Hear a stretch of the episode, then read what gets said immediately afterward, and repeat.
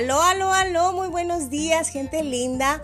Mi nombre es Vanessa Acuña y les saludo desde la ciudad de Campeche, en México. Bienvenidos a esta nueva emisión de Despierta Mujer. Y el día de hoy eh, está en un tema. Eh, escuchaba hace un momento una mentoría y me hace todo el sentido. La gran mayoría de la gente no piensa. La gran mayoría de la gente...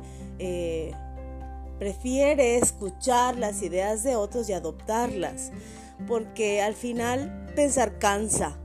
En el mundo del emprendimiento se habla mucho de eh, liderazgo. Sin embargo, he descubierto que el liderazgo no es para otros, es para ti. El liderazgo empieza con contigo, con tu vida, eh, con lo que tú quieres hacer con ella. Aprender a dirigir tu vida, aprender a tener orden en tu vida, claridad en tu vida, eso inspira a otros y eso es liderazgo. Para mí, para Vanessa, eso es liderazgo.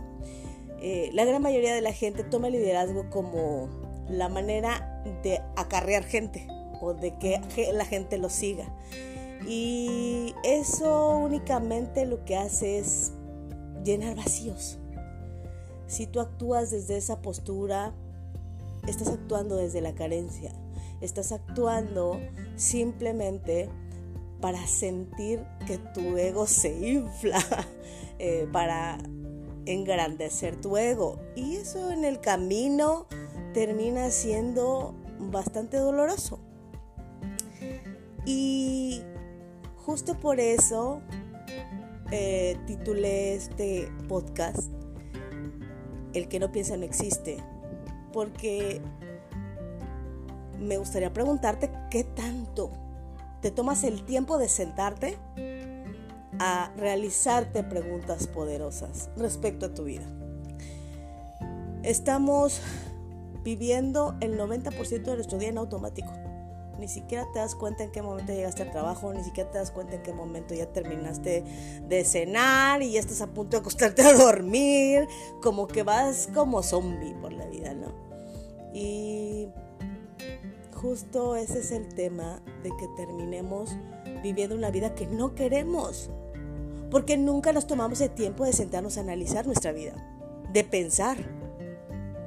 Cada cosa, cada decisión que tomamos, la gran mayoría de ellas está tomada desde un impulso, más que de, de una intuición, de una eh, decisión a conciencia.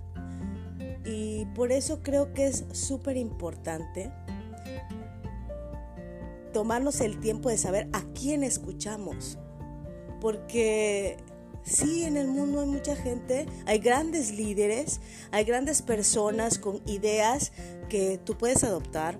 Sin embargo, creo que cada idea está diseñada desde la experiencia de cada ser humano. Y por mucho que me guste una idea, es bien importante cuestionarla, porque mi experiencia o mi vida tal vez no sea la misma de esa persona. Y en ese ejercicio de poder cuestionar lo que el otro dice, yo pudiese comprobar qué tan cierto es, apegado a mi experiencia, y sacar mis propias conclusiones. Porque al final, el pensar es lo que hace la diferencia entre las personas. Quien se toma el tiempo de cuestionar su vida, de cuestionar sus pensamientos, de cuestionar sus actitudes, de cuestionar todo lo que implica su vida, es la que hace la diferencia.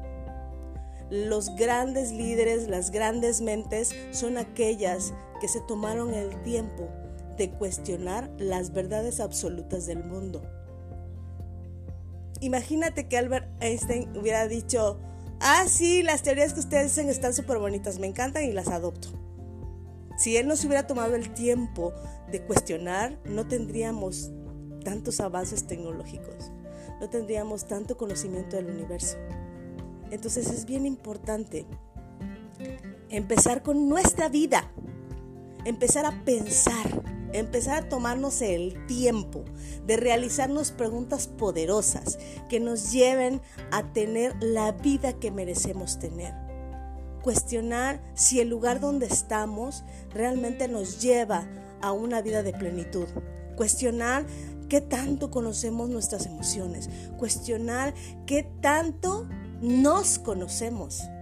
Porque creo que esa fue una de las preguntas que más impactó mi vida.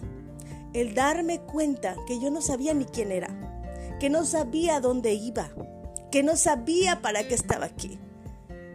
Y yo hoy quiero invitarte a que empieces a tomarte unos segundos, tal vez unos minutos, y de ser posible algunas horas, para empezar a cuestionar tu vida, para empezar a pensar. Porque la gente que sufre es la gente que va como borrego siguiendo a todos los que son líderes o los que tienen la opinión como figura de autoridad.